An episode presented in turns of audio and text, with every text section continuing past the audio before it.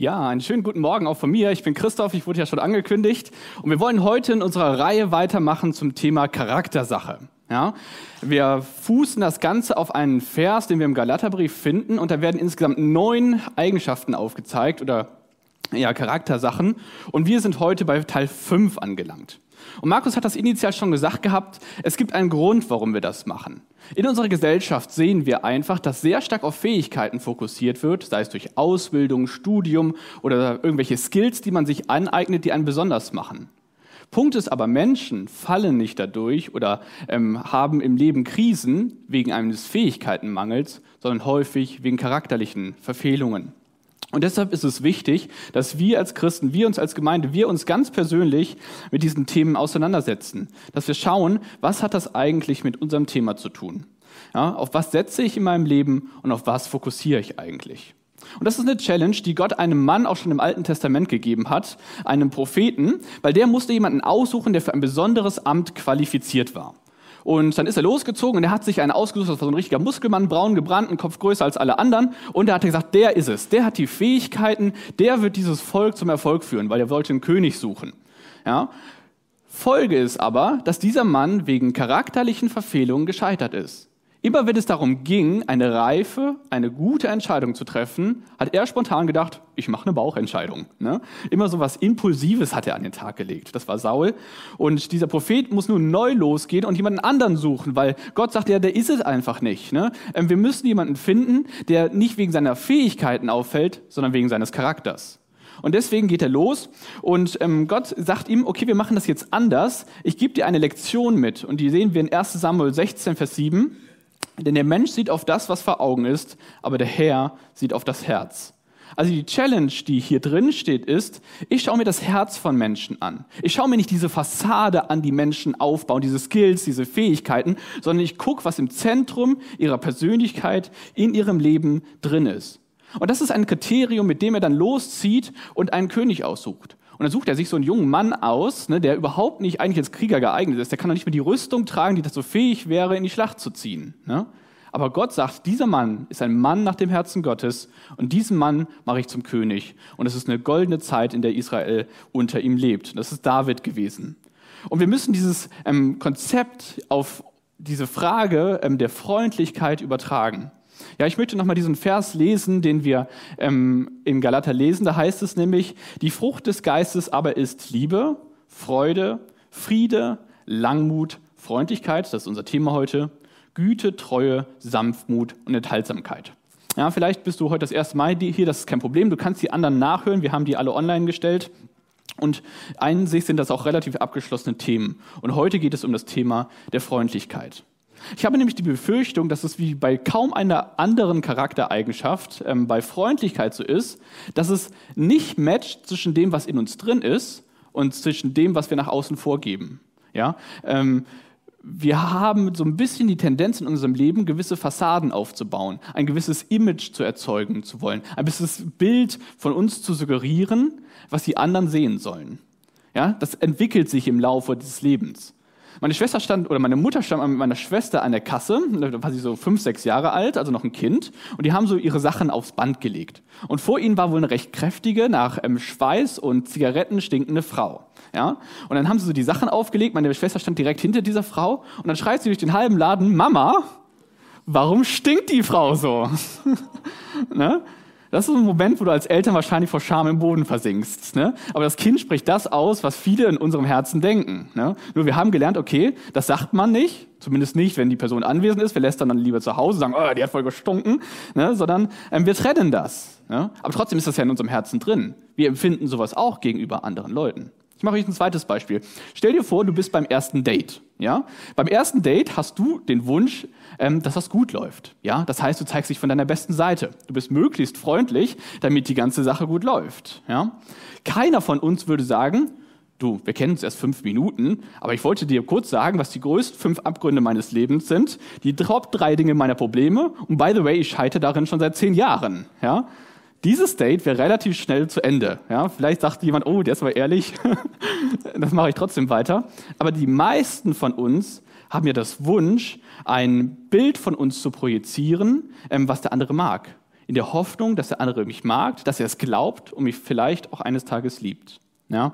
Wir wissen, dass wir dieses Bild nicht immer aufrechterhalten können, aber trotzdem, das ist der Wunsch, die Suggestion, die man bei, in solchen Situationen macht. Ich mache euch ein drittes Beispiel. Stell dir vor, du fährst mit dem Bus und der ist relativ voll und neben dir ist so ein letzter Vierer frei. Und dann steigt ein Mann ein mit vier Kindern. Und das kann natürlich nicht passen, fünf Leute, vier Sitze. So, das heißt, das erste Kind flitzt durch den ganzen Bus die ganze Zeit auf und ab. Das dritte Kind ist voll genervt, das schreit die ganze Zeit rum. Das andere Kind ist schon auf die Gepäckablage geklettert und das letzte Kind beschließt, dir mal spontan vors Schienbein zu treten. Ja? Was ist? Du bist genervt. Ne? Äh, du hast einen harten Tag gehabt, das war anstrengend, ne? und da ist jetzt auf einmal Radau im Zug oder im Bus oder was auch immer. Ne? Und du denkst dir so, warum können die nicht mal aufhören? Warum können die nicht mal leise sein? Warum hat der Vater eigentlich seine Kinder nicht unter Kontrolle? Ja, was macht er denn? Ja, immer diese Männer heutzutage. Ne? Und dann geht so eine Gedankenkaskade bei dir los. Ja? Und vielleicht bist du gut sozialisiert, dann sagst du, ich sag jetzt nichts. Ich steige jetzt einfach schweigend aus und sage zu Hause meiner Frau, wie schlimm es doch heute im Zug war. Ja? Aber vielleicht bist du auch eher der konfrontative Typ, dann sagst du, okay, ich gehe da mir jetzt mal hin und dann erzähle ich dem mal, was ich von ihm denke. Und dann sage ich, du hast deine Kinder nicht im Griff. Du machst hier alles falsch. Das ist alles ganz schlimm. Ja? Und dann merken wir so, dass was in uns drin ist, das kommt auf einmal raus, das bricht sich auf einmal Bahn in so einer Grenzsituation und man ist manchmal selbst schockiert über das, was man hier sagt. Und ich glaube, da sehen wir, dass unsere menschliche Freundlichkeit durchaus begrenzt ist. Nämlich in drei Kriterien. In dem ersten, der Motivation. Ja, beim Date, ich möchte die Leute davon überzeugen, dass ich irgendwie ein netter Kerl bin oder sowas. Ne, das heißt, es ist durchaus egoistisch, was man da tut. Das zweite ist, ich glaube, wir vertun auch damit ganz viele Chancen, wenn wir eben nicht freundlich sind. Stell dir vor, du gehst zu dem Mann im Bus und sagst so, hey, was ist das Problem? Was ist schwierig? Und dieser Mann bricht, es bricht aus ihm raus und sagt, ja, meine Frau ist ins Krankenhaus gekommen, das Leben ist gerade schwierig, ich weiß einfach nicht, wie ich gerade diese Kinder erziehen soll und ich bin mit der Situation überfordert. Das wäre ein tiefer Eingang. Da könntest du gut mit dem ins Gespräch kommen. Das wäre vielleicht eine tiefgehende Sache, wo man ähm, weitergehen könnte. Ne? Aber nein, du hast ihn ja vor den Kopf gestoßen, du hast ihn angeschrien und gesagt, ja, was kann das denn hier alles sein? Ja? Das dritte, worin unsere Freundlichkeit limitiert ist, ist, glaube ich, in dem, was es uns kostet. Ja, stell dir vor, dieser Mann erzählt dir dann wirklich seine Lebensgeschichte. Und dann müsstest du zwei Haltestellen weiterfahren, als du eigentlich fahren wolltest. Das wäre ja furchtbar. Du müsstest ja zurücklaufen oder einen anderen Bus nehmen. Deine kostbare Zeit wäre verschwendet. Ja? Und dann merken wir, das machen wir vielleicht doch nicht. Und deswegen unsere Freundlichkeit ist begrenzt in unserer Motivation, in den vertanen Chancen und in den Kosten, die wir bereit sind zu tun. Und wenn ich diese Kriterien aus Galater mir anschaue und mal fragen würde, wo habe ich das größte Problem, dann muss ich ehrlicherweise sagen, dann würde ich Freundlichkeit nicht an die oberste Stelle priorisieren. Ich würde sagen, na ja, so ein bisschen freundlich, das passt schon, das kriegen wir alles hin. Da müssen wir uns jetzt nicht so die Gedanken machen. Aber ich glaube, das ist ein Trugschluss, weil das Problem bei Freundlichkeit liegt weniger in unserem Verhalten als vielmehr in der Frage unseres Charakters. Was ist wirklich tief in mir drin? Wie empfinde ich? Wie sehe ich den anderen? Was denke ich über ihn? Und natürlich ist das jetzt hier ein Gottesdienst. Das heißt, wir werden jetzt ähm, auch so ein bisschen den Blick in die Bibel tun. Und wenn wir uns da das Thema ähm, Freundlichkeit anschauen, dann bedeutet das ähm, mehr als das, was wir, wie Jochen gesagt hat, diese reine Nettigkeit ist. Das griechische Wort, was wir dahinter finden, heißt Christotes oder wie man das auch immer ausspricht. Und es kommt gar nicht so häufig in der Bibel vor. Insgesamt nur zehnmal, acht Verse. Das heißt, die hat man relativ zügig mal gelesen und sich mal angeschaut, was drin steht. Und wenn man sich den Kontext dieser Verse anschaut, dann wird relativ schnell klar, dass es über diese Nettigkeit auf menschlicher Ebene hinausgeht. Ja, dass mit Freundlichkeit eine moralische Rechtschaffenheit, Integrität in deinem Charakter, Wohlwollen und auch Freundlichkeit natürlich dem anderen gegenüber bedeutet. Und das ist etwas, was viel tiefer gehen ist. Das ist nicht, das ist mehr als dieses, oh, schön, dass du da bist. Ne? Ähm, und da denke ich mir in meinem Kopf meinen Teil, sondern es ist etwas tiefer gehendes. Jemand, der integer ist, das ist richtig krass. Das heißt, dass das, was in seinem Herzen ist, mit seinem Verhalten matcht. Und nicht so auf eine negative Weise nach dem Motto, der, der sagt mal, wie das ist, sondern auf eine positive, auf eine wohlwollende und freundliche Art und Weise. Und ich weiß nicht, wie es euch geht bei diesem Thema, aber wenn ich das so lese, muss ich sagen, ähm, dann habe ich vielleicht doch an dieser Stelle das ein oder andere Problem. Ja, das ist nicht so ein Automatismus, dass man das ein bisschen antrainiert oder ein bisschen das ist, sondern das ist eine Frage des Herzens. Wie sehe ich den anderen? Liebe ich ihn wirklich? Gehe ich freundlich mit ihm um in der Tiefe? Und Gott hat, wenn man ehrlich ist, ein relativ hartes Urteil ähm, über die Menschen in dem Aspekt der Freundlichkeit gefällt. Ja? Im Deutschen wird dieses Wort ähm, Christotus manchmal anders übersetzt mit das Gute oder ähm, ja, mit das Gute. Und wir finden einen Vers in Römer 3, Vers 10, da heißt es, also da sagt Gott, dass, als er sich die Menschen anschaut, Alle sind vom richtigen Weg abgewichen. Keinen einzigen kann noch Gott gebrauchen. Keiner handelt so, wie es gut oder Christotes entspricht, wäre. Kein einziger. Das ist hart, oder? Das heißt, ähm, Gott macht das, was er in 1 Samuel sagt. Er guckt sich nicht nur die Fassade von Menschen an und sagt, na ja, kann man mal mitarbeiten. Ne? Da, da machen wir noch ein bisschen Feintuning, der soll mir bei Blume 2000 einen Blumenstrauß bestellen für seine Frau und dann klappt das schon wieder. Ne? Nein, Gott sagt, wir müssen uns das Herz des Menschen anschauen, wir müssen da reinschauen. Und das Bild, was wir hier sehen, das ist absolut ernüchternd. Und wisst ihr, die Bibel möchte nicht, dass wir an diesem Punkt bleiben. Ja, ähm, Römer hat 16 Kapitel. Ne? Das heißt, es geht nach diesem dritten ähm, Kapitel durchaus weiter. Und wir wollen uns heute anschauen, wie kann diese Transformation in unserem Leben, in unserem Herzen stattfinden, dass ich tief in meinem Wesen, tief in meinem Herzen zu einem freundlicheren Mensch werde. Ja? Und was hier die Bibel nicht anbietet, ist ein Fünf-Punkte-Plan, den man eingeht und sagt, na, dann gucken wir mal, wie es läuft, sondern was die Bibel anbietet, ist ein Leben mit Gott. Und als Folge passiert Charakterveränderung. Und ich habe heute für heute einen Text ausgewählt, ähm, mit dem ich mich in der Vorbereitung recht schwer getan habe, weil er herausfordernd ist. Nicht nur für ähm, ja, den muss man so ein bisschen an sich ranlassen, damit er wirkt. Aber ich tue das trotzdem aus dem Grund heraus, weil ich weiß, dass Paulus in diesem Text beschreibt, wie Charakterveränderung nicht an der Oberfläche, sondern in der Tiefe meines Herzens möglich ist. Und ich habe diesen Wunsch, dass das in meinem Leben stattfindet. Und vielleicht habt ihr diesen Wunsch auch. Und dann macht euch auf die Reise mit mir in diesen Text hinein. Und es gibt ein paar Sachen, wo du denkst, oh, nee, das würde ich nicht gern lesen. Und wie kann er das an so einem Sonntagmorgen sagen? Aber ich bitte euch, dass ihr euch darauf einlasst und dass wir uns das anschauen, weil es einfach einen Wert hat, ne, dass wir in unserer Tiefe, in unserem Charakter, in unserem Herzen, in das verwandelt werden, was wir eigentlich schon sind. Ich möchte uns einen Abschnitt lesen, der steht in Epheser 4, die Verse 17 bis 18 und 20 bis 24. Ich habe euch das auf den Folien mitgegeben. Ich glaube, das ist ein bisschen klein, aber ich glaube, ihr kriegt das hin. Wenn ihr eigene Bibeln dabei habt, lest gerne darin mit. Ich habe die NGÜ gewählt, das ist eine eher kommunikative Übersetzung. Wenn ihr was Textnaheres wollt, wie die Elberfelder, ist das natürlich auch sehr, sehr gut. Ja, ich lese einmal im Epheser 4, Vers 17 bis 18 und dann 20 bis 24. Der alte und der neue Mensch. Aus all diesen Gründen fordere ich euch im Namen des Herrn mit Nachdruck auf, nicht länger wie die Menschen zu leben, die Gott nicht kennen. Ihre Gedanken sind auf nichtige Dinge gerichtet, ihr Verstand ist wie mit Blindheit geschlagen und sie haben keinen Anteil an dem Leben, das Gott schenkt. In ihrem tiefsten Inneren herrscht eine Unwissenheit, die daher kommt, dass sie ihr Herz gegenüber Gott verschlossen haben. Dann ab Vers 20. Ihr aber habt bei Christus etwas anderes gelernt. Oder habt ihr seine Botschaft etwa nicht gehört? Seid ihr etwa nicht in seiner Lehre unterrichtet worden? In der Wahrheit, wie sie in Jesus zu uns gekommen ist? Dann wurdet ihr aber auch gelehrt, nicht mehr so weiterzuleben, wie ihr es bis dahin gelebt habt, sondern den alten Menschen abzulegen, der seinen trügerischen Begierden nachgibt und sich damit selbst ins Verderben stürzt.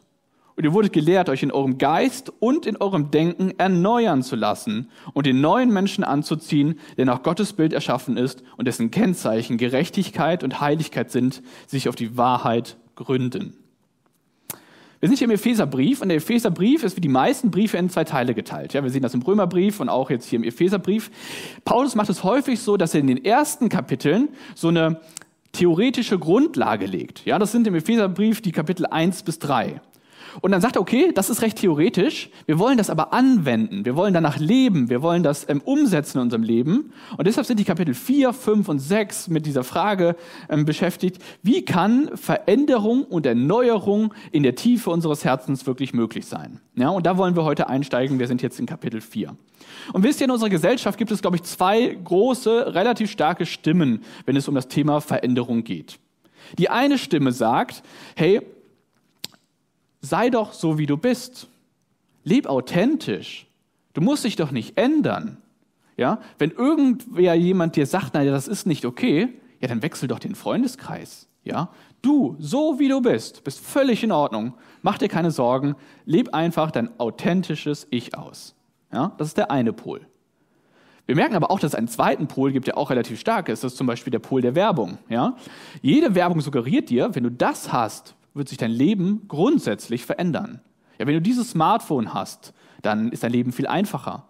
Wenn du dieses Auto hast, ja, dann bist du viel schneller da. Ne? Wenn du dieses neue Gadget hast äh, oder was auch immer hast, dann wird sich in deinem Leben was verändern. Ja? Wir sagen manchmal, Kleider machen Leute. Ja, kauf dir neue Kleider und du veränderst dich. Und die Suggestion dahinter ist so ein bisschen, dass ein neuer Mensch in meinem Kleiderschrank erschaffen worden ist. Und ähm, ich glaube, dass wir das ein Stück weit glauben, dass wir ein Stück weit denken, ja, ich muss mich verändern, ich muss mich immer anpassen, ich muss mich immer weiter optimieren. Und wir merken, dass wir diesen beiden starken Pole in unserer Gesellschaft haben. Und die Frage ist jetzt, ja, wem glaube ich denn? Mal nüchtern betrachtet muss man sagen, ist das Thema Veränderung an sich, mal abgesehen auch von dem Charakterlichen, immer bei Licht betrachtet ein sehr komplexes Thema. Ja? Wir sehen das im politischen, im gesellschaftlichen. Veränderung ist was Komplexes und was Schwieriges. Paulus macht aber in diesem Text deutlich, dass Erneuerung zum christlichen Leben dazugehört. Es ist nichts Optionales, sondern es ist etwas, was die Grundlage ausmacht und deswegen alles entscheidend ist.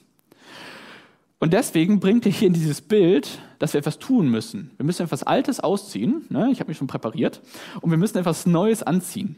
Und diese, dieses Bild der Kleidung symbolisiert die Dynamik und die Neuerung, die wir hier sehen. Deswegen, der Text ist komplex. Ich möchte drei Punkte mit ihm bearbeiten und die habe ich euch auch heute mitgebracht. Der erste Punkt ist, ähm, tiefgreifende Erneuerung muss in unserem Leben sichtbar werden. Punkt zwei, ähm, worin besteht denn diese alles entscheidende Erneuerung? Und Punkt drei, wie können wir uns kontinuierlich erneuern, um mehr und mehr diesen freundlichen Charakter zu entwickeln?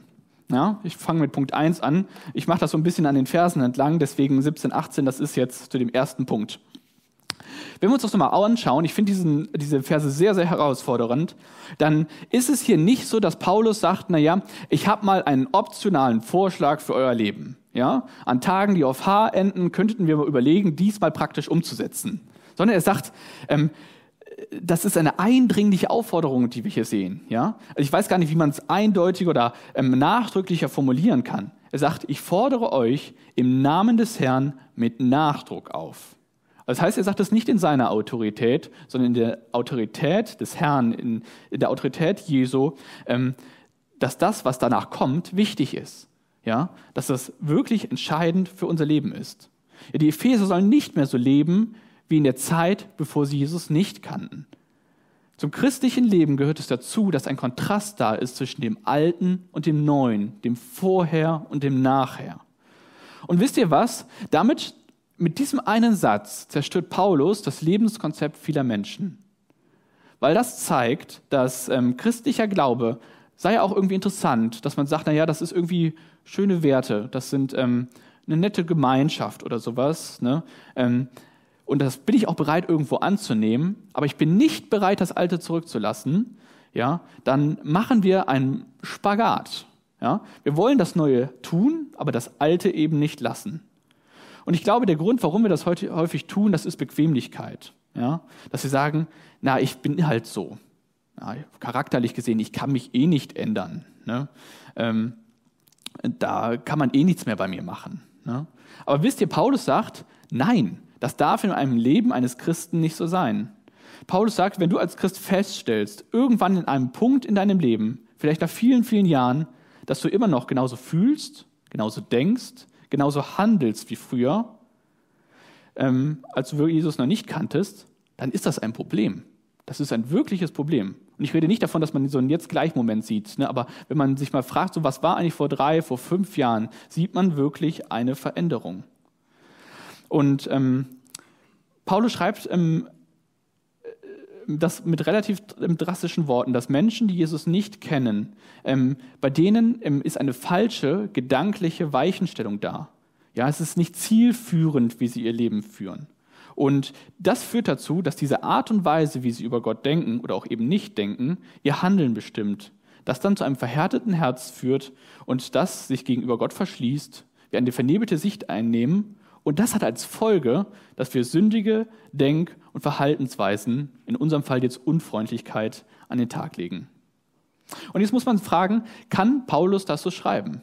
Ist das nicht hart anmaßend? Ist das nicht so ein Text, den man sonntags nicht vorlesen sollte? Ist das denn wirklich in Ordnung? Denken diese Christen wieder, dass sie was Besseres werden und sagen, naja, uns betrifft das ja alles nicht. Ne? Lass uns mal ein gedankliches Experiment machen. Wenn dieser Gott der Bibel tatsächlich existiert und dann ein Mensch sagt, ich blende diese Realität komplett aus, ist er dann nicht tatsächlich irgendwie an diesem Punkt ein Stück weit blind, zumindest an dieser Stelle. Und wenn es wirklich einen weisen, gütigen Schöpfer gibt, der tatsächlich existiert, dann ist doch jeder Gedanke, der an diesem Schöpfer vorbeigedacht wird, irgendwie vergeblich, oder? Und wenn dieser große Masterplaner tatsächlich existiert, dann ist doch ein Leben, das ich an ihm vorbeilebe, am Ende wirklich nur ein Haufen von verschwendeten Tagen, oder? Also versteht ihr, ähm, Paulus rechnet fest damit, dass es einen Gott gibt, fest damit, dass es einen Gott gibt, der einen Plan für dich hat. Und wenn du ein Leben lebst, das daran vorbeigeht, dann kommt Paulus halt zu diesem Schluss und sagt, naja, dann ist es irgendwie nicht zielführend. Und deswegen ähm, ist das eben diese Grundlage, die dieser Text voraussetzt. Die Frage ist aber, warum schreibt er das an ähm, Christen? Ja, ich meine, die Epheser waren Christen, die waren jahrelang dabei. Ne? Und er schreibt jetzt über ähm, Leute, die Gott nicht kennen, das an Christen. Ja? Und ich würde mal sagen, die meisten hier von, ähm, die heute hier sind, haben eine Entscheidung für Jesus getroffen. Und jetzt ist die Frage, hat das überhaupt eine Relevanz für uns? Also, wenn ich sowas lese in, in meiner stillen Zeit oder so, dann denke ich, oh, komischer Text, schnell weiter. Ne? Hat mich nicht zu betreffen, ne? interessiert mich nicht. Ne? Aber ich glaube, das ist falsch. Warum schreibt er das? Und ich glaube, er schreibt das ähm, aufgrund dessen, dass er die Epheser warnen möchte. Sünde in unserem Leben funktioniert immer nach dem gleichen Prinzip. Und das ist unabhängig davon, ob du Christ bist oder nicht Christ bist. Sünde bahnt sich diesen Weg, so wie er hier beschrieben ist. Und ja, wenn du eine Entscheidung getroffen hast, dann passiert das ähm, trotzdem. Ähm, ist derselbe Prozess. Wenn ich über Unfreundlichkeit nachdenke, dann beginnt das nicht in dem Verhalten, sondern es beginnt in meinen Gedanken, dass ich unfreundliche Gedanken habe, die entstehen und die brechen sich irgendwann Bahn. Ja, das, ähm, es fängt an mit einer Weichenstellung in meinen Gedanken, dass ich Sätze formuliere wie, ach, das ist doch gar nicht so schlimm. Ja, das macht doch eigentlich jeder so. Und dass ich jetzt so denke und fühle und handle, das ist doch nur menschlich. Das ist doch ganz normal, dass man sich mal aufregt. Ähm, aber Hauptsache, das merkt der andere nicht. Es bleibt in meinem Inneren, es bleibt in meinem Herzen. Versteht ihr? Ähm, diese zentrale Weichenstellung, die wird hier in den Gedanken vorgenommen. Und wenn ich das auf Unfreundlichkeit übertrage, ist es, wenn ich nicht verstehe, dass mein Gegenüber, mein Nächster, mein Partner, mein Freund ähm, von Gott geliebt wird, dann wird sich mein Herz auch ein Stück weit ihm gegenüber verhärten. Ich werde gleichgültig sein und ich werde nicht mehr auf das fokussieren, ähm, was wichtig ist. Ja, und dann werden meine Handlungen auch egoistisch sein. Und er sagt, das darf nicht passieren, weil eine wesentliche geistliche Wahrheit, die wir hier sehen, ist, ähm, dass Veränderung ähm, immer damit einhergeht, dass ich eine Veränderung in meinen Gedanken habe. Da geht es los. Mein Denken, wie ich über einen anderen denke, bestimmt, wie ich handeln werde. Und Paulus sagt, das ist absolut wichtig. Wir müssen eine Neuorientierung in unseren Gedanken machen. Ähm, erst dann ähm, kommt das wirklich zum Tragen und wir verstehen, ähm, wie wir wirklich ähm, uns da verändern können. Punkt zwei. Es geht darum, wie wir ähm, die alles entscheidende Veränderung ähm, was das überhaupt ist. Ja, Im Vers 20 geht los, ihr habt bei Christus etwas anderes gelernt. Und jetzt die Frage, was haben wir denn anders gelernt? Und um das ein bisschen mehr zu verstehen, müssen wir uns die Argumentation der Autoren des Neuen Testaments einmal anschauen. Ich mache das mal an einem Bild. Stell dir vor, du fährst mit einem Schiff über das Meer und ihr geratet einen Sturm und du und ein paar andere Leute, ihr geht über Bord. Ja, ihr überlebt das irgendwie, ihr könnt euch an so einer Planke festhalten. Ähm, aber das führt dazu, ähm, dass ihr dann übers Meer ähm, treibt. Ja, und die Sonne versenkt euch die Haut, ähm, das Wasser macht euch durstig, weil es salzig ist und ihr mehrere Tage nicht zu trinken habt und euch geht es wirklich elend. Und ihr habt diese Angst, ähm, wird jemand kommen, wird, werden wir überhaupt gerettet werden? Ja? Und irgendwann kommt am Horizont so eine Haifischflosse aus dem Wasser und noch eine zweite und noch eine dritte und die ziehen langsam Kreise um euch drumherum. Ja? Und irgendwann kommt so ein kleinerer Hai, der ist mutig. Und was macht der? Der beißt euch. Und zwar ins Bein. Ja? Ihr könnt euch noch mit letzter Not auf die Planke retten und ähm, ihr überlebt das irgendwie, aber nur mit Mühe und Not. Ihr seid völlig am Ende. Und auf einmal schreit einer von ähm, denen, die mit dir da ähm, treiben, ein Schiff, ein Schiff, wir werden gerettet. Und tatsächlich guckst du hoch, ein Schiff ist da, ihr werdet gerettet und du liegst jetzt auf dem Deck dieses Schiffes, in diesem Zustand, wie du bist. Weißt du, du hast in diesem Moment genau zwei Gedanken, die in deinem Kopf vorgehen. Gedanke Nummer eins ist, ich möchte nie wieder in dieses Haifischbecken zurück. Ich möchte nie wieder die Angst haben, dass da kein Schiff kommt. Ich möchte nie wieder so Durst haben, wie ich es damals in dem Wasser hatte. Gedanke Nummer zwei ist, und der ist ein bisschen praktischer, ähm, du schaust an dir runter und du siehst, deine Haut ist versenkt. Du hast Durst und by the way, dich hat ein Hai gebissen, du blutest. Ja? Also das sind ähm, Dinge, ähm, du hast eine Not in deinem Leben. Du sagst, ich möchte doch nicht so bleiben, wie ich bin. Ja, ich möchte mich verändern. Ja? Und das ist auch dieser Gedanke, den wir im Neuen Testament sehen. Ja? Errettung ist das eine, dass du aus dem Wasser gezogen worden bist und jetzt in Sicherheit bist. Aber jetzt muss es weitergehen. Dieser Zustand, in dem wir sind, ähm, wollen wir wirklich in dem bleiben? Oder wollen wir diese charakterliche Veränderung, wie wir sie in dem Galater-Vers sehen, in, auch in unserem Leben sehen? Ja, und das heißt, ähm, Christwerden geht immer mit einer tiefgreifenden Veränderung einher. Und Paulus bringt hier in diesem ähm, Text ein Bild, um das zu verstehen. Er sagt, es gibt einen alten Mensch und einen neuen Mensch. Einen alten Mensch, der ausgezogen und ein neuer Mensch, der angezogen werden muss. Ja, was ist dieser alte Mensch? Der alte Mensch, ich habe ihn mal symbolisiert mit diesem schicken Hemd, was ich heute anhabe, das ist das gesamte Paket an Einstellungen, Gefühlen, Verhaltensweisen, die mit dem heiligen Wesen Gottes nicht in Einklang zu bringen sind. Was ist denn der neue Mensch? Naja, genau das Gegenteil. Das gesamte Paket an Einstellungen, Gefühlen und Verhaltensweisen, die durchaus mit Gottes heiligen Wesen in Einklang zu bringen sind. Und er macht jetzt dieses Bild des Kleiderwechsels. Ja, diese alten Kleider, die müssen ausgezogen werden. Ja, ähm, das sind manchmal mehrere Schichten. Und du musst diese nehmen und du musst sie vors Kreuz werfen. Du musst sie loswerden. Und Gott offeriert dir, dass du ein neues Outfit kriegst. Ja, ein, äh, es ist nicht so plastisch, aber ihr versteht, was ich meine. Ja, ein neues Outfit, das verkörpert, wie es in Vers ähm, am Ende steht, 24, Gottes ähm, Maßstäbe. Ja, Gottes ähm, Heiligkeit und Gerechtigkeit. Und dieser alte Lebensstil, diese alte Denkweise, ähm, diese alten Maßstäbe, diese alte Lebensprägung, die ist weg. Und wir haben jetzt eine neue Rolle. Wir wollen uns neu prägen lassen, weil wir einen neuen Herrn haben, weil wir ein neues Ziel haben. Und jetzt ist, wenn wir in diesen Text schauen, sehen wir, dass ganz viele Aufforderungen darin sind. Legt ab, zieht an. Und es hat durchaus auch eine Berechtigung in diesem Text. Aber was wir an dieser Stelle erstmal verstehen müssen, ist, dass Ablegen und das Anziehen das ist bereits passiert. In dem Moment, wo du eine Entscheidung für Jesus getroffen hast, ist der alte Mensch abgelegt und du hast den neuen Menschen angezogen. Ja, wir können uns das ja nicht erarbeiten. Dieser neue Mensch ist ein absolutes Geschenk. Ja, in Vers 24 sehen wir, der neue Mensch ist nach Gottes Bild erschaffen. Ich meine, wenn es wirklich auf unsere Leistung, auf unser, was wir tun, ankommt, glaubt ihr wirklich, dass wir etwas Neues erschaffen könnten und das auch noch in, neuem, in Gottes Bild? Ja, natürlich nicht. Der Schöpfer hat das erschaffen. Ja? Ähm, Jesus schafft diesen neuen Menschen in mir. Und das ist diese Gnade. Ja, die Gnade oder dieses Evangelium, was wir im Neuen Testament sehen, ist nicht nur, dass Jesus ähm, dich aus dem Wasser herausreißt und sagt, ich rette dich, sondern dass er dich auch erneuert. Dass er diese Dinge, die in deinem Leben schwierig sind, da wo du Probleme hast, wo du dran unterleidest, wo du charakterliche Verfehlungen hast, dass er sagt, hey, wir können das gemeinsam angehen und wir können es neu machen. Und das ist Evangelium, diese gute Botschaft, und das gehört, glaube ich, zusammen. Und wir trennen das manchmal, dass wir sagen, naja, ich bin errettet und jetzt machen wir so weiter wie vorher. Und Paulus sagt, nein, es gehört zusammen. Aber wir müssen an dieser Stelle feststellen, Errettung, dieser erste Punkt, ist zu 100% Gottes Sache und wir haben nichts dafür getan. Jetzt sehen wir aber diese ganzen Aufforderungen in diesem Text. Und jetzt ist die Frage, was ist denn mein Beitrag zu dieser Dynamik der Erneuerung? Weil wenn das wirklich stimmen würde, ja, dann müsste ja alles perfekt sein. Dann könnte man den Christen ja gar nicht vorwerfen, dass sie das eine sagen und das andere leben, ne? weil das wäre ja alles dann eins zu eins das Gleiche. Ne? Aber trotzdem sehen wir, dass da irgendwie nicht matcht. Und jetzt die Frage, warum matcht das denn nicht, wenn es wirklich so ist, dass der alte Mensch abgelegt, der neue Mensch angezogen ist und das bereits passiert ist? Und damit sind wir bei Frage drei. das sind die letzten Verse. Ähm, wie kann beständige Erneuerung in unserem Leben zu einem freundlichen Charakter aussehen? Ja, seht ihr, wir haben in diesem Text dieses Paradox, dass wir ähm, auf der einen Seite ein für alle Mal erneuert worden sind und auf der anderen Seite, sagt Paulus aber in Vers 23, und ihr wurde gelehrt, euch beständig erneuern zu lassen. Und du fragst dich ja, was denn jetzt, Paulus, entscheide dich bitte, ja? Entweder ist dieser alte Mensch weg, der alte und der neue Mensch ist da, also entweder habe ich diese Charaktereigenschaften abgelegt und die neuen sind schon alle da und ich bin ein super freundlicher Mensch, oder muss das irgendwie noch passieren? Ne? Und man ist ja regelrecht verwirrt, wenn man das liest.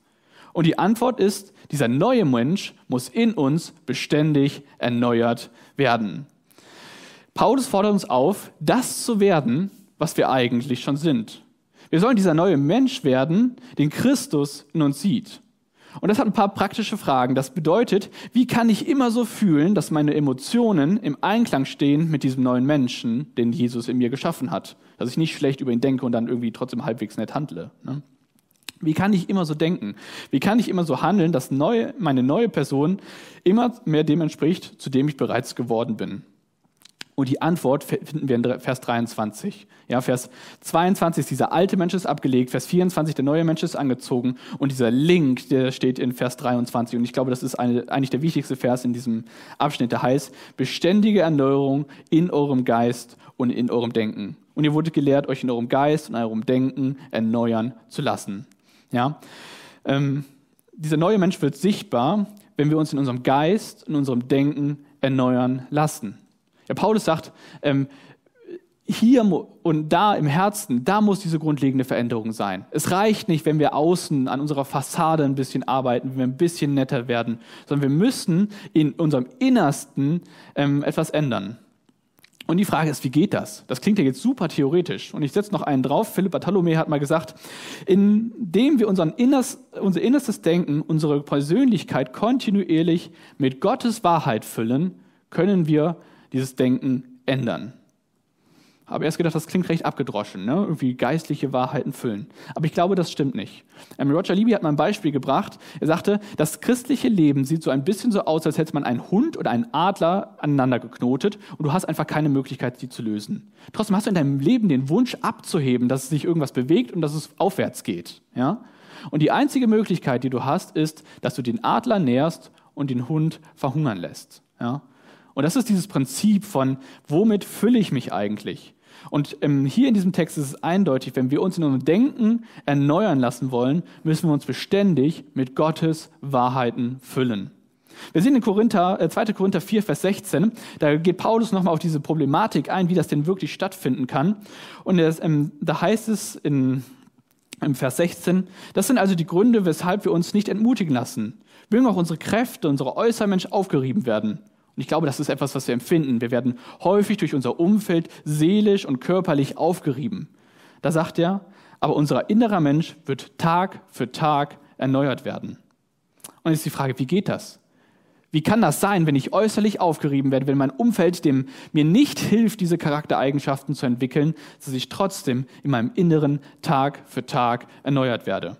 Da heißt es in Vers 18, daher richten wir unseren Blick nämlich nicht auf das, was wir sehen, äh, nicht sehen, sondern auf das, was jetzt noch unsichtbar ist. Denn das Sichtbare, das ist vergänglich, aber das Unsichtbare, das ist ewig.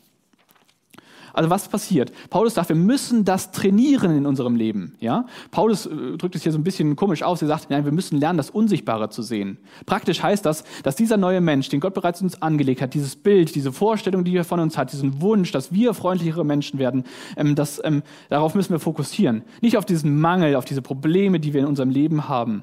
Ja? Ähm, Paulus weiß, dass er sich in seiner Gedankenwelt mit Gottes Wahrheiten füllen muss, dass er sich das eintrainieren muss. Weil die Gefahr ist groß, dass wir durch diese Maßstäbe dieser Welt uns negativ prägen lassen. Und sein Wunsch ist, sich von Gottes Herrlichkeit zu prägen. Er sagt, je mehr wir von dieser Liebe Gottes erfasst sind, desto mehr wird unser Denken erneuert werden.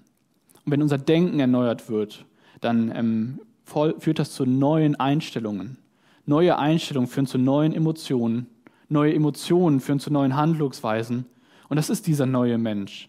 Und dann wird diese Frucht des Geistes in uns mehr und mehr sichtbar. Das ist mir wichtig. Hier steht nicht die Frucht des zehnjährigen Christen, sondern es ist die Frucht des Geistes. Und es ist wichtig, dass wir uns mit diesen Wahrheiten füllen lassen, ähm, die Gott für uns sagt. Und ich möchte das hier an dieser Stelle nochmal sagen. Ich habe das eben gesagt, Errettung ist 100% Gottes Sache. Charakterveränderung ist auch 100% Gottes Sache, weil er das neu in uns schafft. Aber du bist zu 100% herausgefordert, das zu tun. Ja, Charakterveränderung ist kein passiver Prozess. Das ist nicht, ähm, ja, dass man sagt, oh, ich warte jetzt mal eine Runde und dann gucke ich mal, was in meinem Leben passiert. Sondern du bist herausgefordert, dich in deinem Denken ähm, und an deinem Geist erneuern zu lassen. Und das geschieht dadurch, dass du dich mit Wahrheiten füllst. Jetzt klingt das alles furchtbar theoretisch, was ich hier gesagt habe. Deswegen möchte ich zum Abschluss eine Anwendung machen, ähm, damit wir das ein bisschen mehr verstehen. Ich glaube, die Art und Weise, wie wir unser geistiges Leben leben, bestimmt sehr wesentlich, ob wir Gottes Nähe erfahren in unserem Glauben und auch, ob wir Charakterveränderungen erfahren oder nicht.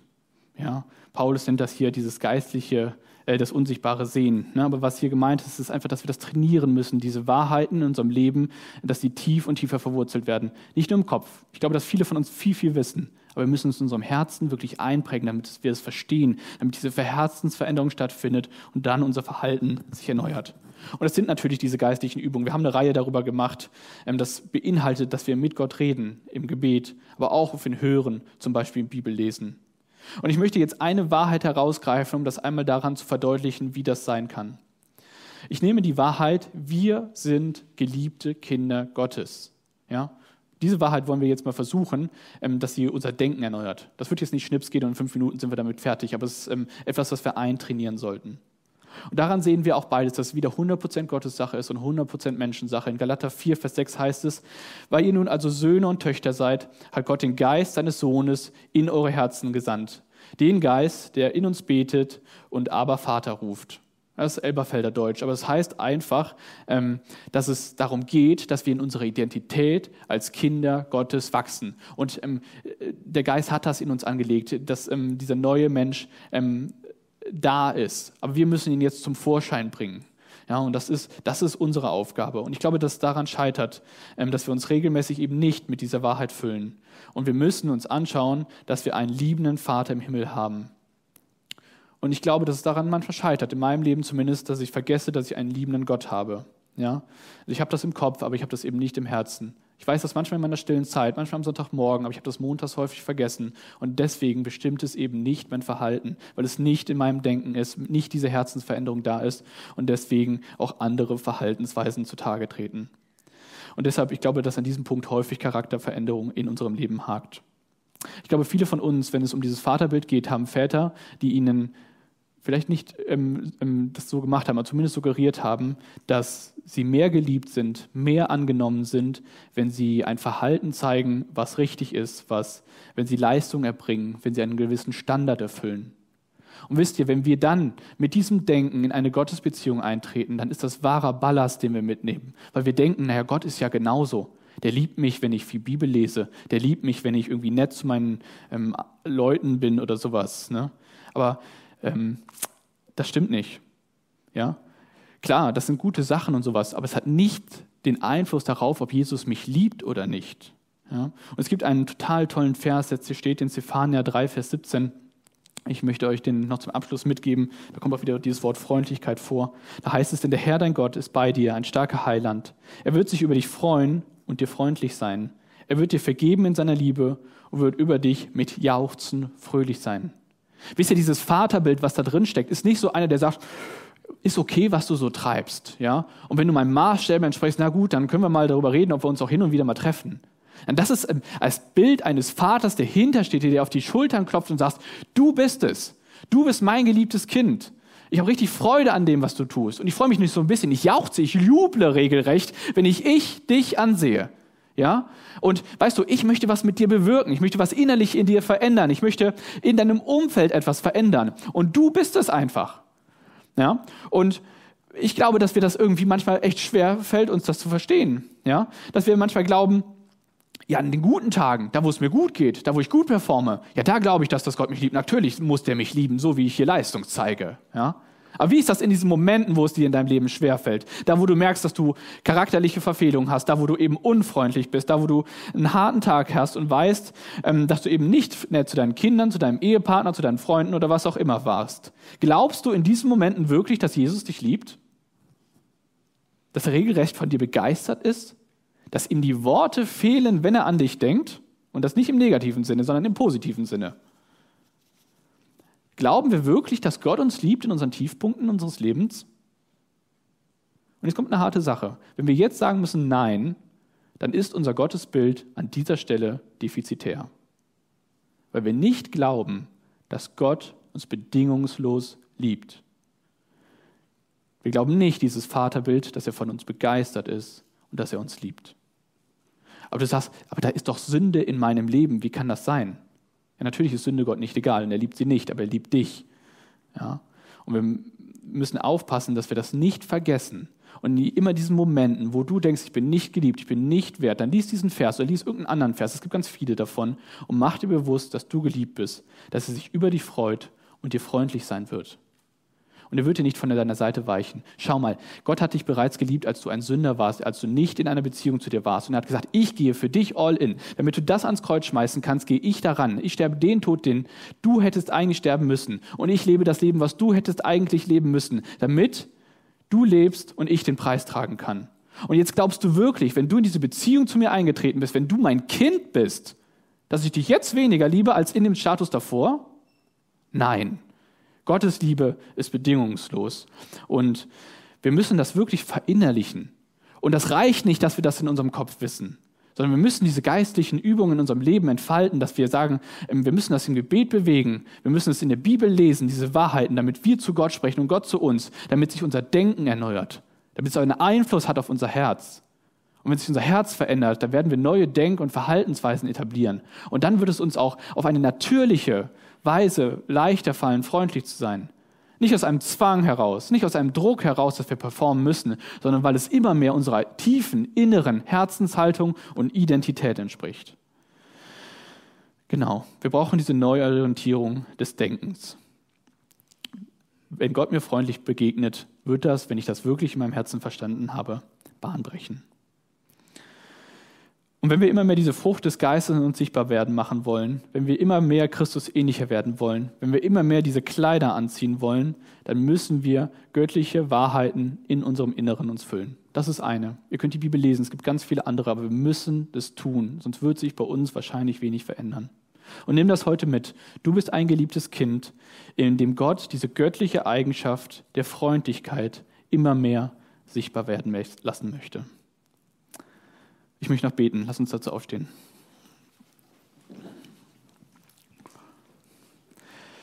Ja, danke, Jesus Christus, dass wir in deinem Wort sowas lesen dürfen. Und ich finde das irgendwie im ersten Moment total hart, wenn wir das lesen, aber dahinter steckt dieses Geschenk, dass wir nicht so bleiben müssen, wie wir sind, sondern dass wir uns in unserer Tiefe, in unserem Herzen verändern können, dass wir dir immer ähnlicher werden dürfen. Und ich bitte dich, dass wir dafür eine Leidenschaft entwickeln, dass wir das wirklich wollen, dass wir unser Denken mit deinen Wahrheiten füllen, dass wir geliebte Kinder sind, dass wir nicht performen müssen, dass wir keine Leistung zeigen müssen, ähm, ja, um von dir angenommen und geliebt zu werden. Du hast alles am Kreuz getan und wir dürfen dankbar sein, wir dürfen demütig darunter stellen, wir dürfen deine Kinder sein und wir dürfen es annehmen. Und ich bitte dich, dass wir ja dann aus dieser Herzenshaltung der Dankbarkeit heraus wirklich Veränderungsprozesse in unserem Leben einleiten und ja, dass wir vielleicht in ein paar Jahren sagen können, dass wir uns verändert haben, auch charakterlich. Amen.